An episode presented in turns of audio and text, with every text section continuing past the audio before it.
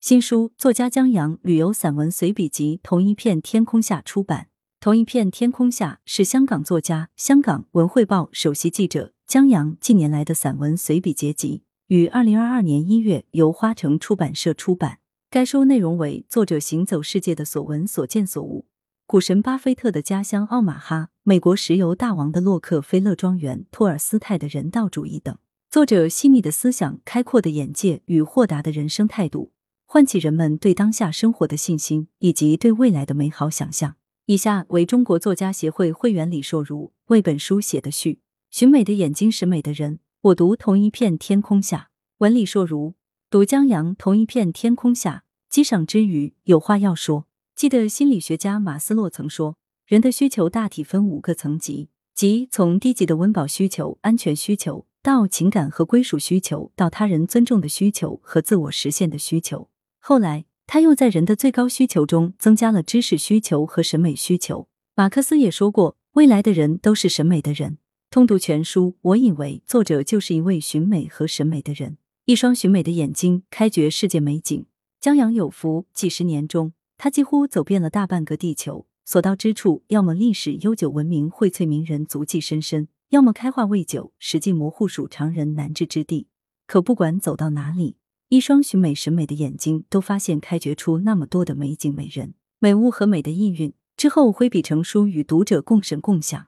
有一种风景，静静的矗立在地平线上，那就是风车。风车转动的瞬间，我望见了你，你从海平面下显露出来，带着昔日海上马车夫的霸气。有实物，有画面，我们几乎闻到了大西洋海水的咸味，几乎望到了随风转动的风车，甚至还有堂吉诃德屡战风车的镜头。正如欧洲流传至今的“上帝创造了人，荷兰风车创造了陆地”，风车转动着荷兰的民族文化，转动着人们对天空的热爱，转动着童话般的幸福。读着这样有横向、有纵向、有实体、有抽象的描写，有谁不思维翱翔，生出诗一样美的想象？三百多个环状珊瑚礁和椰林摇曳的岛屿，散落在南太平洋的十字路口。斐济是地球上最早看到日出的地方。一百八十度国际日期变更线刚好贯穿其中，成为世界上最东也是最西的国家。难得一见的地域美，是天涯，是海角，这如梦如幻的所在，谁不想一睹为快？以诗意的简洁之笔书写人文之美，仅从上面几处描写，我们就不能不钦佩江阳那双寻美略美的眼睛，写美绘美的笔触。然而，游记作为文学家族的一员，仅描的再美也难绘情。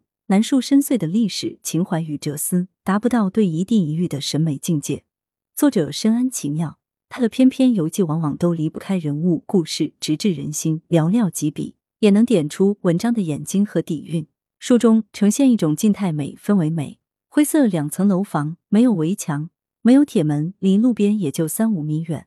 他在这里生活了近六十年，也没有换过地方。与周边邻居的别墅比较，显不出任何豪华。